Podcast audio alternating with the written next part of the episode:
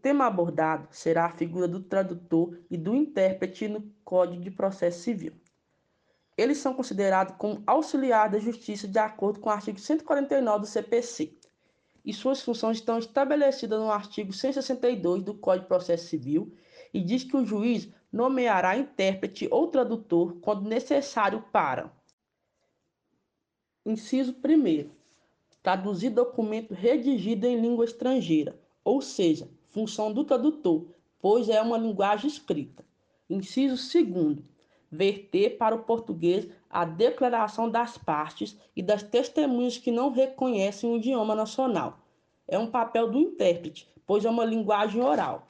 E por último, inciso terceiro, realizar a interpretação simultânea dos depoimentos das partes e testemunhas com deficiência auditiva que se comunique por meio de língua brasileira de sinais ou equivalentes, quando assim for solicitado. É uma função do intérprete também, pois é uma linguagem oral.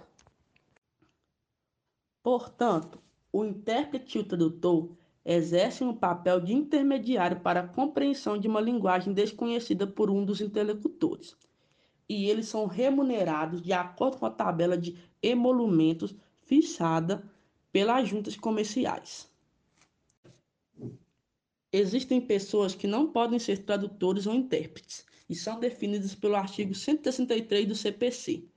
que define que não pode ser intérprete ou tradutor quem não tiver a livre administração de seus bens, ou seja, pessoas absoluta ou relativamente incapazes, for arrolado como testemunha ou atuar como perito no processo, pois haverá conflito de interesses e estiver inabilitado para exercício da profissão por sentença penal condenatória enquanto durarem seus efeitos.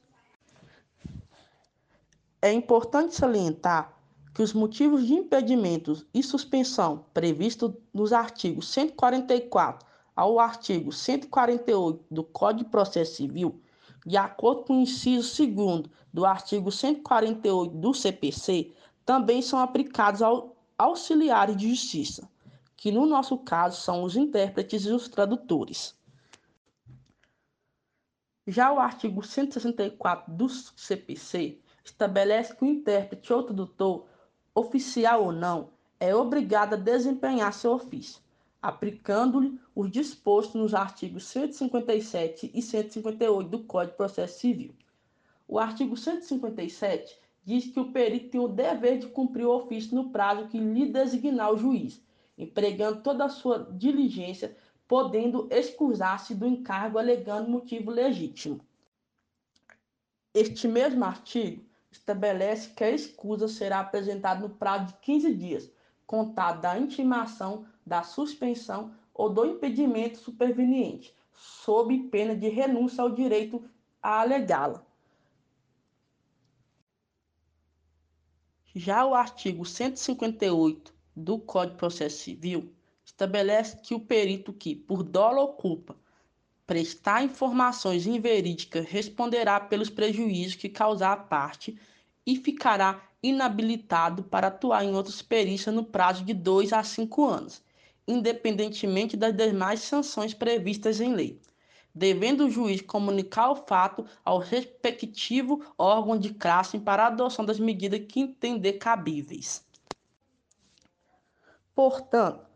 as regras dos artigos 157 e 158 do Código de Processo Civil, que são destinadas ao perito, por força do artigo 164 do CPC, também são aplicadas aos tradutores e intérpretes, e diz respeito ao fato deles estarem sujeitos a sanções administrativas, civis e até penais, desde que obedecendo o devido processo legal. Além disso, eles devem atender às determinações do juiz, e a obrigação só será afastada por motivo legítimo, desde que é legado dentro do prazo estabelecido. Em suma, os tradutores e intérpretes são figuras importantes para o processo civil, pois suas funções são de grande relevância, uma vez que possibilita a garantia do devido processo legal, como, por exemplo, traduzindo e interpretando as partes interessadas, garantindo-lhes o direito ao contraditório e de ser ouvido, contribuindo assim para o resultado final da prestação jurisdicional.